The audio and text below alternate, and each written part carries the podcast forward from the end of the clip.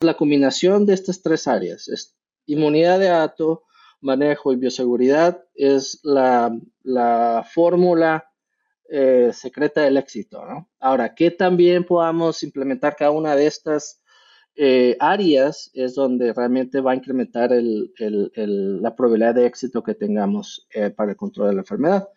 Este, pero siempre, siempre nosotros llevamos esto en un programa integral. Bienvenidos a Cerdocast, una línea directa con las principales referencias de la porcicultura. Hola a todos, mi nombre es Leandro del Tufo y Cerdocast solo es posible gracias al apoyo de empresas innovadoras que creen la educación continua. Zoetis, el líder global en salud animal. Giga, la fusión de la sencillez y el alto desempeño. El ANCO, es ver crecer a nuestros animales con salud. SUNY, brindando soluciones biotecnológicas con valor agregado. DSM Firmenich, nutrición y salud animal, moldeando el futuro del cuidado de los cerdos. Lican, experiencia y compromiso con la calidad. Provimi, Cargill, 35 años de experiencia en nutrición animal. Drown Nutrition, líder global en nutrición animal.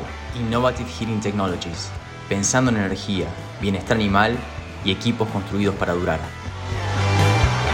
Seguimos en las redes sociales y Spotify para tener acceso a información de calidad, continua y de acceso gratuito. Hola a todos, es un placer estar otra vez con ustedes en este nuevo episodio de Cerdo Cast. Hoy tengo el gusto de estar con el doctor José Ricardo Angulo, es eh, un verdadero placer. José Ricardo, muchísimas gracias por haber aceptado nuestra invitación. Voy a presentarte. El, doctor José Ricardo Angulo es egresado del Instituto Tecnológico de Sonora y posteriormente estudió un máster en la Universidad de Minnesota. José Ricardo trabajó en Grupo Soles, un grupo mexicano que siempre ha roto paradigmas y José Ricardo junto con ellos han hecho un montón de muchas cosas muy interesantes y nos han guiado en México en romper, como acabo de decir, paradigmas. Posteriormente, José Ricardo ha trabajado en muchos eh, grupos de la industria farmacéutica, siempre como un líder en todo lo que es servicio técnico, apoyando siempre a la porcicultura, tanto en México, Estados Unidos como Alemania. Actualmente, José Ricardo, desde el 2015, eh, está trabajando con Zoetis, actualmente en los Estados Unidos, y su puesto es director comercial de desarrollo e innovación y como siempre y por supuesto líder técnico global. José Ricardo, muy bienvenido. Es un placer estar contigo hoy y estoy seguro que nos vas a apoyar y nos vas a enviar muchísimo conocimiento a todos aquellos que seguimos trabajando y queremos entender cómo controlar al virus de Pierce. Muchas gracias, Laura. Eh, siempre es un placer eh, conversar contigo y muchas gracias por la invitación. Es un honor estar aquí en este podcast. Gracias, Jos. Mira, lo primero que quiero preguntarte, porque yo creo que cada quien tiene una opinión diferente, pero tú con la experiencia que tienes eh, sobre esta enfermedad, quisiera que nos des, porque para mí ha sido importante ver que uno va por el mundo y a veces no le damos o mucha gente no quiere invertir en los puntos adecuados para ti con lo que conoces. ¿Cuál es el verdadero impacto que tiene esta enfermedad tanto en el área productiva como en el área económica, eh, que creo que cada vez es mayor? Dan, con todo lo que tú ves todos los días, danos una idea clara, por favor, a todos a quienes nos escuchan. Sí, gracias Laura. Y yo creo que esta es una pregunta, la pregunta perfecta para iniciar la conversación, no solamente de Pierce, sino para cualquier eh, tipo de enfermedad. Yo siempre en mis pláticas eh, no dejo de poner el impacto económico, ¿no? porque siempre es muy importante. Para eso estamos en granjas, para producir, y siempre tenemos que tener en cuenta cuál es el impacto económico que tiene ciertas enfermedades. Hablando ya específicamente de Pierce, eh, definitivamente después de lidiar eh, con este virus más por más de 20 años, no deja de ser importante, ¿no? Este, sigue siendo causa de grandes pérdidas productivas y por ende eh, económicas a nivel granja y también a nivel industria, ¿no? Precisamente cuando lo vemos a nivel industria, en Estados Unidos se tiene muy bien establecido el costo económico, que es alrededor de 660 millones de dólares anuales, lo cual, como un dato interesante, esto representa para los productores la pérdida de 1.8 millones al día por esta enfermedad. Cada día que pasa durante el año, los productores pierden alrededor de 2 millones de dólares. ¿no? En este estudio que se realizó por el grupo de la Universidad Estatal de Iowa, que fue liderado por el doctor Holkamp, determinaron que los cerdos en crecimiento representaban más del 50% de este costo. y parece ser también, de acuerdo a una actualización de este estudio, eh, utilizando la misma metodología, el cual el mismo grupo de la Universidad de Iowa lo está liderando para monitorear a través de los años si hay un avance o no en el costo de esta enfermedad en la industria porcina aquí en Estados Unidos. Interesantemente, en la última actualización que hicieron, el, este costo de, por esta enfermedad eh, está siendo incluso más en los cerdos de crecimiento, alrededor de un 60% en los cerdos de crecimiento, lo cual nos lleva a um, reflexionar, e incluso aquí en Estados Unidos, eh, en poner más atención y más énfasis en entender eh, qué es lo que pasa en los cerdos de crecimiento y cómo podemos mejorar el control y eliminación de, de este virus en, esta población. Ya a nivel de granja, este virus afecta, como tú sabes, de muchas maneras. Eh, la presentación clínica reproductiva, que, es decir, abortos, momias, mortalidad de hembras, nacidos débiles, etcétera, es muy variable en cuanto a la duración y severidad de los brotes reproductivos. Esto hace más difícil el control y el entendimiento de esta enfermedad a nivel campo, ¿no? Pero de acuerdo también con estudios que se han estructurado, sabemos que un brote a nivel de granja está entre 250 y 350 dólares por hembra y el costo por camada es alrededor de 75 dólares por camada, lo cual incluye impactos en los parámetros reproductivos. Ya cuando vamos al cerdo de crecimiento hay una variación grandísima, ¿no? El, rango va entre, eh, estamos hablando de 6 a 15 dólares, ¿no? Por cerdo enviado a mercado o a rastro. Y esta variación la determina eh, dependiendo de cuál es la variante del, del, virus, eh, cuáles ah, otros patógenos están circulando en la granja y por supuesto las condiciones del mercado. Entonces, en general, Laura, este, resumiendo y, concretando en tu pregunta, Pierce, a pesar de los tantos años que hemos estado lidiando con la enfermedad, sigue siendo una enfermedad con un alto impacto económico, no solamente en México o en Estados Unidos, sino a nivel global. Zoetis es el líder global en salud animal, con más de 70 años de historia descubriendo fabricando y comercializando productos y servicios innovadores para animales, incluyendo cerdos. La innovación de Zoetis se enfoca en la prevención, diagnóstico, tratamiento y predicción de enfermedades y en el trabajo continuo con veterinarios y productores de cerdos. Zoetis tiene el compromiso de seguir liderando un futuro más saludable y más sostenible para todos.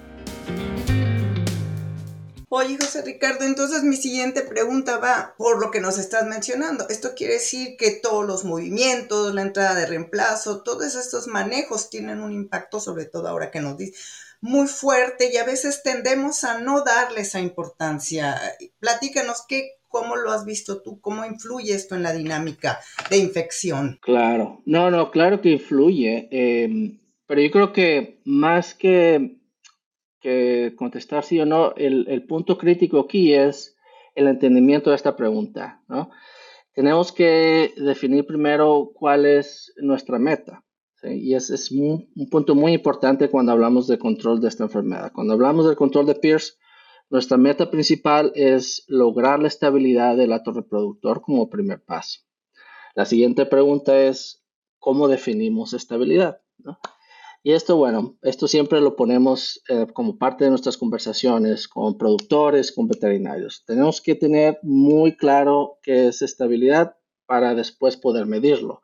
Entonces nosotros definimos estabilidad como la reducción de la circulación en nuestra granja o sistema de producción del virus residentes o virus residentes, porque muchas veces hay más de un virus, y la no presentación de signos clínicos. Es lo que generalmente lo clasificamos como una granja positiva estable. ¿sí? El resultado esperado de esa estabilidad de ATO es el destetar cerdos negativos o, de cierta manera, de muy baja prevalencia. ¿no? Ahora, ¿por qué es tan importante este paso, Laura?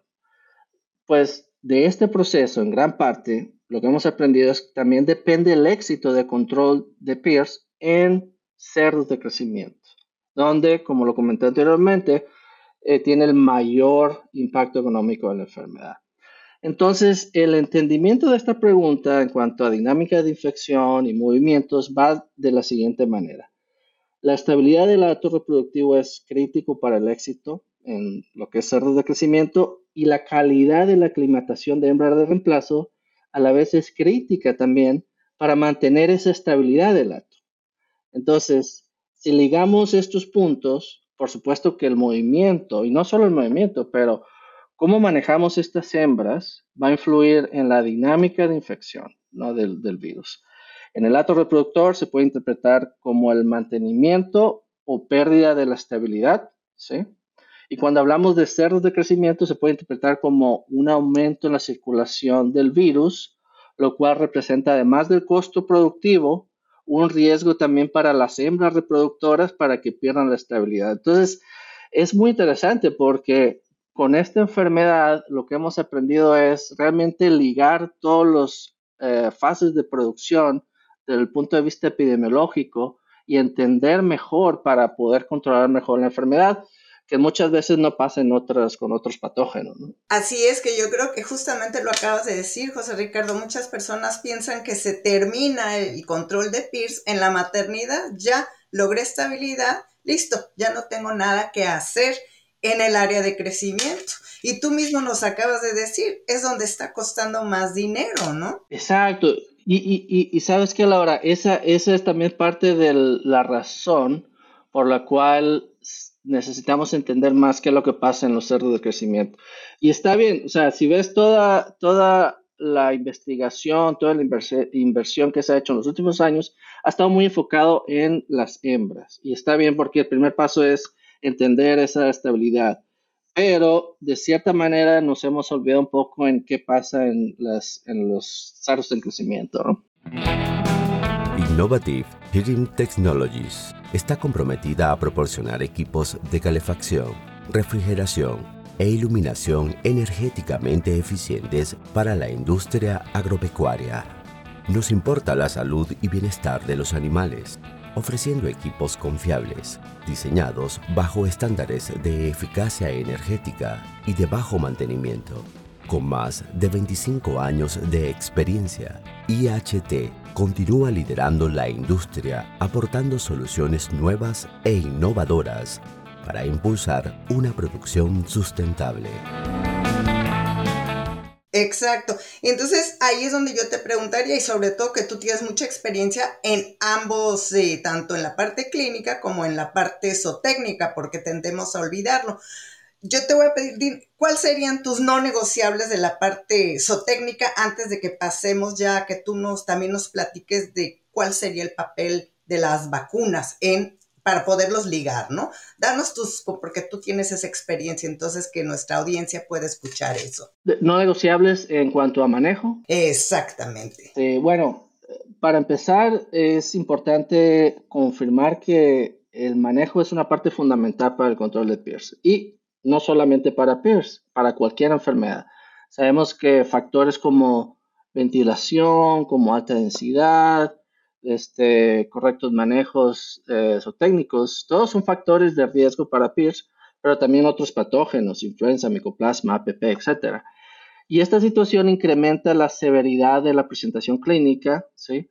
Este, pues toda esta, circulación de otros patógenos también em, benefician eh, la circulación de Pierce porque comprometen la inmunidad de ato, ¿no? Entonces, comprometiendo la, inmunidad de ato, favorecen la aparición de subpoblaciones y por lo tanto incrementa los periodos de viremia, ¿sí? Entonces, los cuando hablamos de, de, no negociables en cuanto a manejo y cuando hablamos de control de peers, a mí me gusta ver esto desde un punto de vista sistemático y tomando en cuenta lo que, lo que hemos aprendido desde el punto de vista epidemiológico de este virus o de esta enfermedad. Generalmente trabajamos en dos áreas principales. Una es inmunidad de ato, ¿sí? que incluye hembras de reemplazo, ato reproductor, cerdos de crecimiento, y la otra área principal es prácticas de bioseguridad. ¿sí?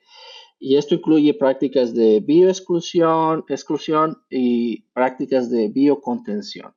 Entonces, generalmente cuando hablamos de manejo, además de los puntos básicos o técnicos para cualquier enfermedad, como lo comentamos anteriormente, para peers es importante identificar cuáles son los manejos que estamos haciendo en la granja que van a impactar de manera más significativa la circulación del virus. ¿sí? De aquí identificamos áreas generales y vamos trabajando en cuál es la situación actual de la granja que es, que es posible cumplir y cuáles son las consecuencias potenciales de lo que tenemos actualmente y qué es lo que podemos lograr hacer y si podemos soportar esas consecuencias. Entonces, por ejemplo, eh, el manejo de primerizas es un área principal, no negociable, en el cual ya dependiendo de los puntos que tenemos, lo que te comentaba, llevar el proceso, porque esto es, es más un proceso, más que una recomendación o una receta de cocina. Con lo que hemos aprendido es que hay muchas cuestiones también sociales con los trabajadores, en la implementación, etcétera. Entonces aquí el punto importante es llevarlos como un proceso para ayudarles a entender el trabajo que están haciendo y cuál es la consecuencia que van a tener. ¿sí? Entonces, eh, manejo de primerizas es un punto muy, muy importante.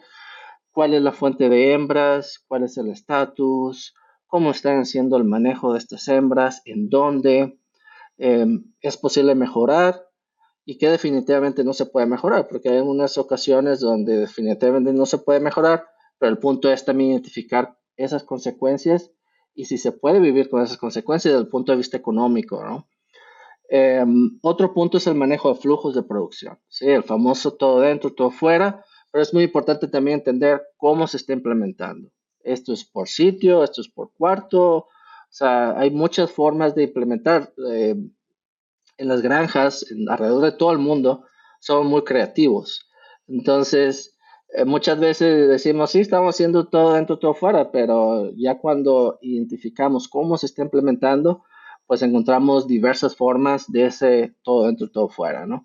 Entonces, siempre es muy importante identificar cómo se está haciendo la implementación, cómo se está haciendo el manejo de maternidades, cómo es el manejo de nodrizas, qué tanto mueven los lechones, etcétera, ¿no? Entonces, el punto principal aquí, yo siempre les digo, es el entendimiento general. ¿Qué es lo que queremos lograr? Bueno, lo que queremos lograr es la reducción de la circulación del virus. ¿sí? Entonces, ¿cuáles son todas esas oportunidades que tenemos en la granja para reducir, para reducir esa eh, circulación del virus que nos va a ayudar a, ya sea con vacunación, cuando tenemos una inmunidad de alto? Entonces, esa combinación entre reducción de la circulación más la generación de una inmunidad de alto. ¿no?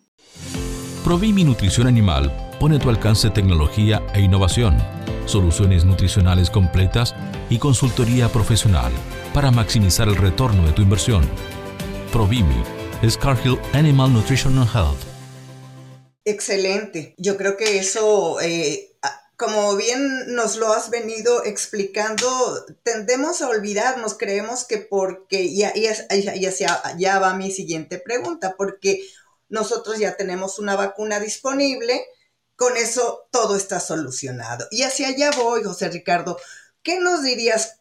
¿Cuál es el papel que tienen hoy las vacunas en el control de PIRS? Porque muchas personas dicen, yo ya vacuné y no debo de tener el problema, como lo decimos para muchas vacunas, pero en específico me gustaría, siendo tú un experto en PIRS y un experto en eh, conociendo la vacuna de PIRS, dinos, porque la verdad es que muchas veces la gente caminando tú y yo por el mundo nos hemos dado cuenta que no es así. Por eso he empezado con el manejo, etcétera, aclimatación de primerizas. Por favor, ¿Cómo nos estás liderando en cómo utilizamos una vacuna para poder controlar el PIRS? No, Laura, esta es una pregunta muy, muy importante y es una buena pregunta, ¿no? Este, porque si vemos en general, las vacunas han sido una herramienta fundamental en el control de esta, de esta enfermedad, ¿no? Pero como cualquier enfermedad importante, ¿sí? Eh, para cualquier otro patógeno, la expectativa tendría que ser que el uso de vacunas eh, es crítico para el control y eliminación de la enfermedad. Específicamente con PIRS y considerando lo difícil que es el entendimiento de la inmunología de este virus, eh, que al, final de tantos años lo hemos entendido, pero no estamos 100% todavía seguros cómo funciona este, la inmunidad, ¿sí? El uso de vacunas para el control de PIRS ha llevado a una curva de aprendizaje muy, muy importante a través de todos estos años, ¿no? Desde la primera aprobación de la primera vacuna bien modificada contra este virus, que fue en, recuerdo bien, 1994, imagínate, desde aquel entonces, a la fecha ya con un número importante de vacunas en el mercado, pues hemos aprendido bastante sobre las debilidades y fortalezas de estas vacunas, ¿no? Y cuáles son las expectativas también. Entonces, hemos aprendido qué esperar de esas vacunas y cómo utilizarlas em, de la mejor manera, ¿sí? Algunas de las lecciones más importantes que hemos aprendido em, son las siguientes. Podemos, comentar algunas de las, de las más importantes de, mi punto de vista, ¿sí? Sabemos eh, que las vacunas de virus biomodificados son la mejor herramienta inmunológica para el control de PIRS que tenemos disponible. ¿sí? En el pasado creíamos que las vacunas muertas serían una buena opción, pero para tener una respuesta inmunológica adecuada y robusta, el virus vacunal necesita replicarse y estimular la respuesta inmune a todos los niveles.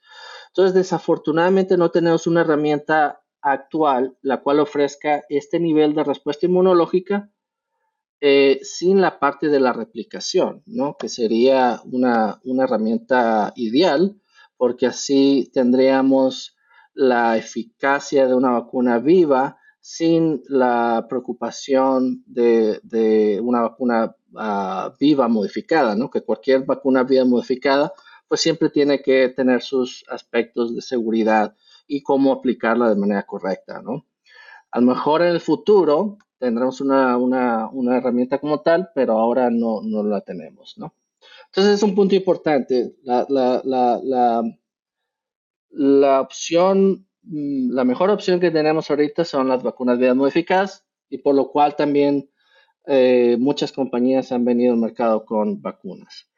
Ahora, el otro punto importante que hemos aprendido es que la vacunación masiva, es decir, vacunación en sábana, es la mejor forma de atacar el virus, ¿no? Eh, en el pasado tratamos diferentes protocolos como el, el 660, preparto, posparto, vacunación masiva parcial, etcétera, y ninguna de esas funcionó tan bien como lo es la vacunación en sábana o la vacunación masiva.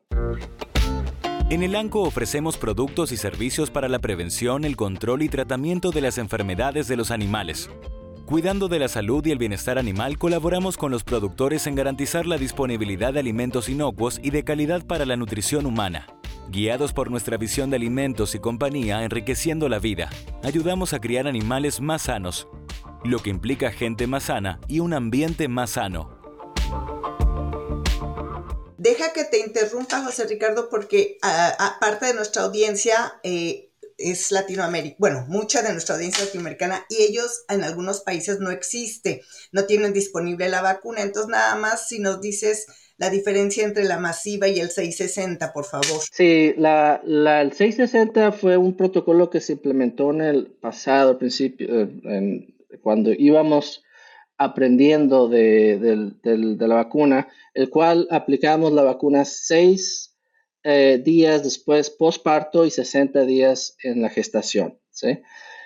Em, después aprendimos todo el concepto de subpoblaciones con Scott D. Vino todas las publicaciones que, aprendimos de Scott D, el cual eh, la presentación de subpoblaciones es crítico para el, para el, para el virus que siga replicándose en poblaciones grandes. Entonces, la, el, concepto de vacunación masiva, que de hecho viene de, pollos, ¿no? en, en se utiliza mucho, es básicamente la eliminación de las subpoblaciones para homogenizar eh, toda esta población y generar una inmunidad eh, homogénea también, ¿no? Entonces, robusta. Entonces, es lo que hemos aprendido. Y, fue un cambio en el paradigma en, cerdos, porque de hecho fue de las primeras vacunas que, se aplicó de esta forma, ¿no? En, cerdos. Muy bien.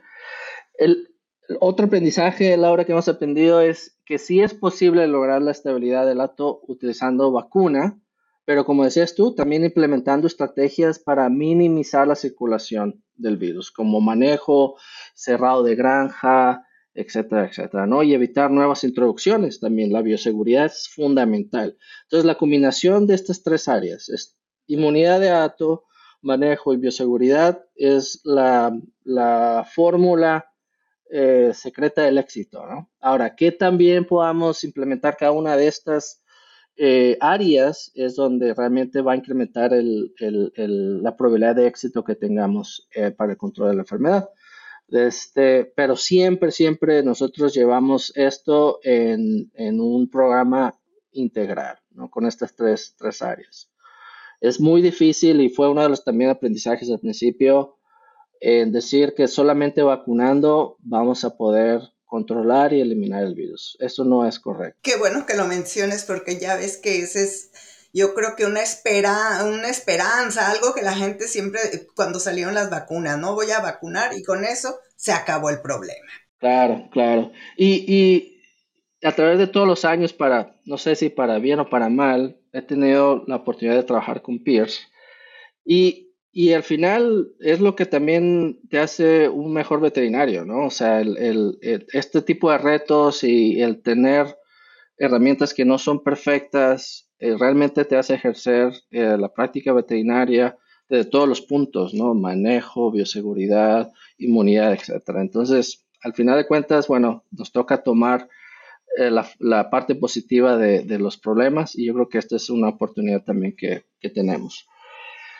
El otro punto general, así que siempre decimos con las vacunas que hemos aprendido, es que la, la vacuna no previene la infección. Es decir, si hay una introducción de un nuevo virus o si existen las condiciones para que el virus residente recircule, ¿no? Como es una introducción de hembras de reemplazo mal aclimatizadas o una falla en bioseguridad, etcétera, las hembras vacunadas se van a infectar e incluso probablemente tengan signología clínica, ¿no? Que es otra parte de la expectativa también. Muchas veces pensamos, no, ya los vacunamos, ya espero tener cero problemas, cero signología clínica. Pero la expectativa es otra. La expectativa es que el proceso de vacunación va a minimizar la severidad y la duración de estos eventos clínicos, ¿no? Ahora, la siguiente pregunta sería, ¿cómo medimos esa expectativa? ¿no? Que es una de las preguntas que también nos hacían. Y bueno, nosotros hemos generado algunas métricas específicas para medir la severidad y la duración utilizando herramientas de control estadístico de procesos, que por motivos de tiempo me es imposible profundizar, pero con mucho gusto, este, si hay algún, alguien de la audiencia que esté interesado en conocer más, eh, podemos hacerle seguimiento, ¿no? Pero, pero tenemos esa herramienta ahora porque es lógico, ¿no? Si tenemos una expectativa, lo lógico es decir cómo medimos esa expectativa, ¿no? Giga fabrica el original sistema inalámbrico de alimentación porcina independiente, diseñado por productores de cerdos para productores de cerdos. Son simples, confiables y brindan tranquilidad las 24 horas del día, los 7 días de la semana, los 365 días del año. Gestal no solo es fabricado por una empresa de equipos, sino por una empresa familiar de producción porcina, con un entendimiento a nivel de SLAT. Eso es excelente, José Ricardo, porque yo creo que ese apoyo del control estadístico del proceso que tú manejas súper bien nos permite, como bien dices tú, ver que sí está funcionando y que solamente son momentos que pueden salirse o si realmente no estás haciendo otras cosas y por eso estás completamente fuera de eh, los parámetros que tú tendrías que estar esperando. Entonces, qué bueno que le comentas a la audiencia para que se familiaricen con otra herramienta, ¿no? Claro que sí. Y ya para finalizar estos aprendizajes con la vacuna, eh, si vemos la vacunación de cerdos, eh, con la vacunación de cerdos hemos también aprendido bastante y hemos ido en esa curva de aprendizaje, ¿no? Y el primer punto que aprendimos aquí es que necesitamos al menos entre 3 y 4 semanas de la vacunación a la exposición para generar esa inmunidad robusta, ¿no? Por la cual la vacunación temprana se ha vuelto una parte muy, muy importante este, para el control de esta enfermedad en cerdos de crecimiento, ¿no? Y cuando hablamos de vacunación temprana, hablamos de 3 a, a 5 días durante el procesamiento este, y, bueno, eh, hemos hecho muchísimos estudios, porque la siguiente pregunta es inmunidad materna, ¿no?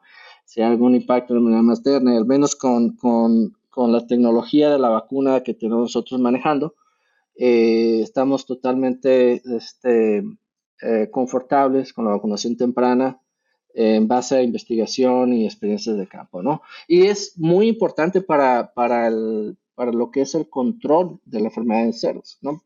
Porque muchas veces la, circulación de, de, Pierce es temprana, ¿sí? Entonces, eh, esa vacunación temprana te ayuda a generar esa, inmunidad.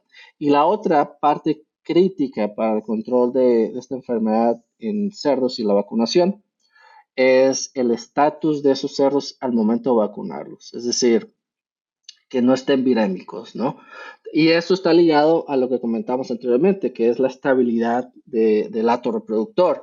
Entonces, si no tienes una un buena estabilidad en el ato reproductor, estás vacunando animales virémicos, no vamos a tener el beneficio total de la vacunación. Y es, muy, es parte fundamental de la expectativa y también respuestas que al final obtuvimos en algunas situaciones donde aplicamos la vacuna y no funcionaba, ¿no? Entonces, pero realmente no era que la vacuna o que la herramienta no funcionaba, sino era más bien que la forma y la situación donde la estábamos poniendo no era la correcta, ¿no? Esa es una pregunta que muchas veces se hace, José Ricardo, en un brote. ¿Cómo debemos utilizar la vacuna? ¿Cuál es la recomendación que nos haces, por favor? Claro, este, bueno, cuando manejamos, y, este es un punto importante, ¿no? Porque Comentábamos ahorita del uso de las vacunas y los aprendizajes. Y un punto importante que estamos o que hemos venido trabajando este, como parte del servicio técnico en SOETIS es que estamos hablando bastante de dos, dos conceptos. ¿sí? Un concepto es lo que es el concepto de eficacia ¿sí? de la vacuna y el otro concepto es efectividad de la vacuna. ¿Cuál es la diferencia entre, estos dos conceptos? Cuando hablamos de eficacia, y este es un concepto que se utiliza mucho en salud ah, pública en humanos, ¿sí? este para la evaluación de vacunas en general. ¿sí? Entonces, cuando hablamos de eficacia, es el desempeño de cualquier vacuna en condiciones controladas. Es decir, el clásico programa clínico que toda compañía de salud necesita para licenciar una vacuna ¿no? y mandarla al mercado. Es decir, tú tienes tu grupo control, tu grupo vacunado, se retan y se hace la evaluación de las lesiones de este, pulmones o otras lesiones dependiendo del patógeno. Y esto es el, el programa clínico, esa es la eficacia de la vacuna. Cuando hablamos de efectividad de la vacuna, es cuando eh, medimos el desempeño de cualquier vacuna bajo condiciones del mundo real, es decir, bajo condiciones de campo, ¿sí? Es decir, eh, el desempeño de esta vacuna bajo este, condiciones de la granja, con aspectos de manejo, presión de infección, instalaciones, ventilación, inmunidad de ato, estatus poblacional, etc. Y desde el punto de vista ahí es donde tenemos la oportunidad de mejorar el desempeño de la vacuna de Pierce. además de otras vacunas, porque también esto puede aplicar para otras vacunas, ¿no? Influenza, incluso hasta vacunas autógenas de Strep Suis. O sea, hay un par de publicaciones donde han medido la efectividad de estas herramientas. Y yo creo que es una oportunidad como veterinarios de campo tener más en cuenta este concepto, más que de eficacia, ¿no? Y cuando hagamos alguna evaluación de una herramienta como es la vacuna, tener en cuenta, ok, tengo toda mi, información de eh, eficacia, ¿sí? Pero más importante, ¿cuál es esa información que tengo de efectividad? ¿Cómo puedo incrementar la efectividad de, de la vacuna? Ahora, yendo específicamente a tu pregunta de cómo manejamos los brotes, ¿no? Es, es muy, muy importante porque es parte de la expectativa del control de Pierce, ¿no? Tenemos que entender que si estamos en un área de una alta presión de infección y que si tenemos algunas debilidades en bioseguridad, que todas las granjas la tienen, probablemente tengamos uno, dos, incluso hasta tres brotes al año. Em, entonces, el plan de contingencia es, por supuesto, tratar de evitar lo más posible el número de introducciones para tener rebrotes, pero el siguiente paso en ese plan de contingencia es establecer cuáles son los pasos que tenemos que hacer para lograr recuperar la estabilidad lo más antes posible. De ahí también tenemos algunas métricas que hemos elaborado utilizando la herramienta de control estadístico del proceso para medir esas eh, intervenciones pero, es muy importante este, tener ese sistema de monitoreo bien establecido que nos permita tomar decisiones conforme vamos recuperando esa estabilidad. Actualmente, como sabes, existen nuevas herramientas como son fluidos de procesamiento, fluidos de lenguas este, y otras ah, herramientas que lo podemos utilizar, pero es muy importante tener siempre el objetivo de cómo vamos a tomar esas decisiones en base a ese monitoreo, ¿no? Por ejemplo, ok, ¿cuándo introducimos hembras? ¿Cuándo em, hacemos vacunación de emergencia? ¿Sí? Es decir, si tengo un brote, em, ¿vacuno o no vacuno las hembras? Eso va a depender de cuándo fue tu última vacunación que hiciste en, en el acto, ¿no? Generalmente mi recomendación es que si estamos uno o dos meses eh, de, la última vacunación, no tiene caso vacunar. Si estás cerca de la siguiente eh, vacunación que tienes ya calendarizada, es importante este, em, hacer la vacunación lo antes posible, ¿no? Desde, eh, ¿Qué otras opciones tenemos también de medicaciones? Mm, ¿Dejamos de vacunar los, los cerdos o no dejamos de vacunar? Etcétera. Esa, esa es una pregunta que siempre se hace con todos los aspectos de manejo también que conocemos, etcétera, ¿no? Pero unas preguntas, hablando específicamente de manejo de vacunación, es si vacuno, si sigo vacunando o no sigo vacunando los cerdos durante el brote, ¿no? Y para esto hicimos un, un estudio donde aprendimos que de cierta manera el nivel de viremia que tú tengas en esos lechones va a tener un impacto en el desempeño de la vacuna, ¿no? Por lo cual eh, ligado al concepto de efectividad que teníamos. Y hemos tenido nosotros la oportunidad de medir ese nivel de, viremia en un estudio que hicimos, en el cual a mayor viremia, cuando tenemos un cierto grado de viremia la, y vacunamos, no tenemos ningún efecto positivo a la vacunación. ¿sí? Entonces ahí la recomendación es definitivamente no vacunar, porque y, enfocarnos a otros aspectos, ¿no? En muchas ocasiones hacemos manejo de flujos. ¿Por qué? Porque también lo que hemos aprendido en ese estudio es que el impacto, la severidad de viremia eh, es predictivo al desempeño que van a tener en el destete. Es decir, a mayor, viremia, a mayor viremia, mayor mortalidad en destete. Conforme vas reduciendo esa viremia, la mortalidad en destete se reduce.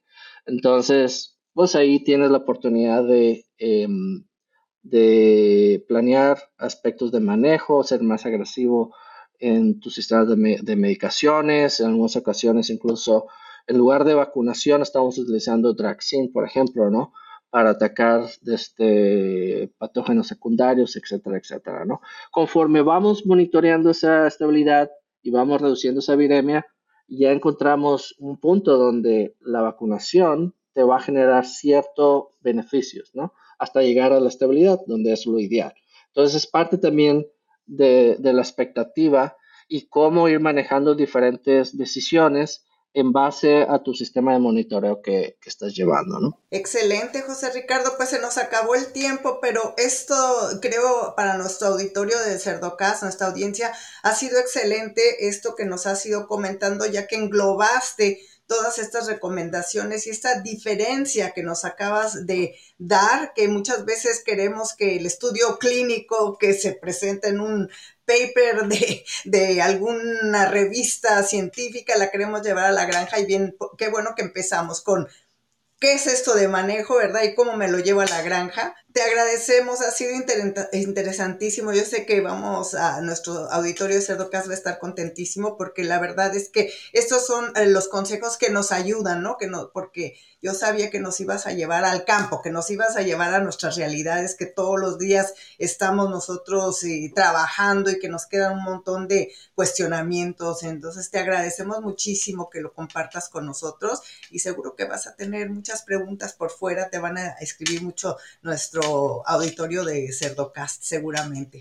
Te agradecemos mucho, José Ricardo, y que estés muy bien. Y, pues seguramente que ya no vamos a poder tener otro eh, aquí en Cerdocast. Entonces te deseamos este, a ti, a tu familia y a todo el auditorio unas muy felices fiestas. Igualmente, Laura, muchas gracias por la oportunidad. Gracias a todos. Y a los que llegan hasta acá, les pido que piensen también en otros profesionales de la industria porcina y le compartan este episodio para que todos podamos sacarle provecho a la palabra de los principales referentes de la porcicultura. Un abrazo grande y hasta el próximo episodio.